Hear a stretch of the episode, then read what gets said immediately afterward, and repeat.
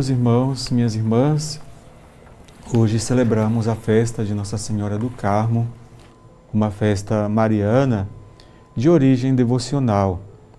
O título do Carmo evoca a figura do profeta Elias e o Monte Carmelo, onde ele realizou diversos milagres.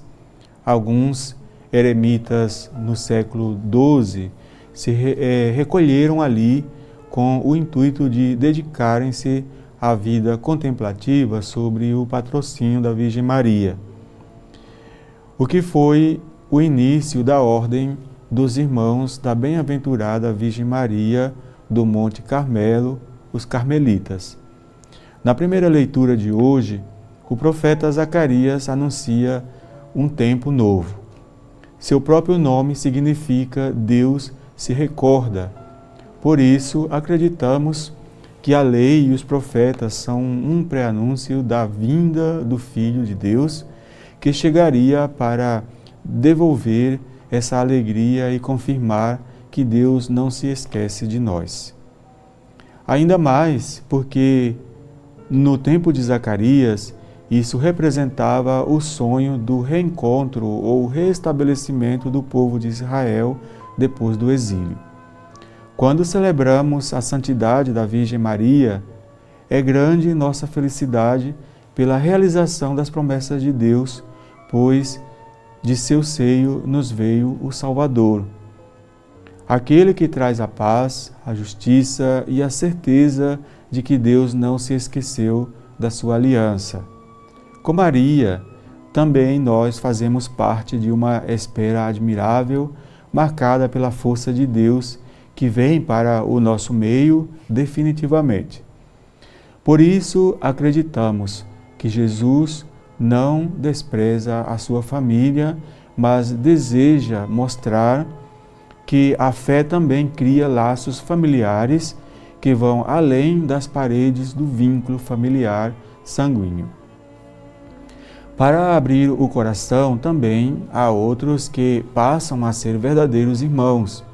No texto de Lucas, por exemplo, 2, versículos 41 a 51, perceberemos o respeito de Jesus pela sua mãe e por José, mas que a seu tempo também deveria abandonar essa intimidade de sua pequena família para realizar a missão que Deus lhe deu em favor de seu povo, porque essa era a vontade de seu Pai Celestial.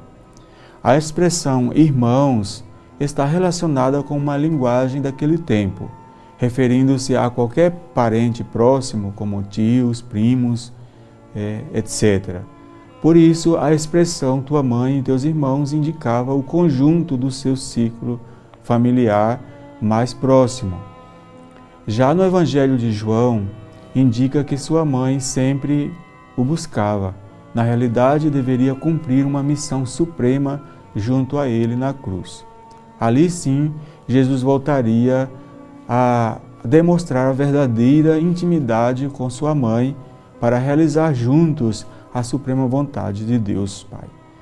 Ele entregando-se até o fim e ela cumprindo a missão de mãe e mulher escolhida. Esse texto nos ajuda a descobrir que todos os que tratamos de cumprir a vontade de Deus somente verdadeira, é, somos verdadeiramente irmãos e nos convida a nos perguntarmos sempre se não vivemos nossa fé de maneira individualista, se não necessitamos crescer um pouco mais nessa convicção interior de ser parte de uma grande família. Porque a fé e o desejo de cumprir a vontade do Pai criam verdadeiros laços que são mais importantes do que nossos interesses pessoais ou vínculo familiar. No entanto, para fazermos parte da família de Jesus, precisamos estar atentos à Sua palavra, a fim de colocar em prática o que Ele ensinou.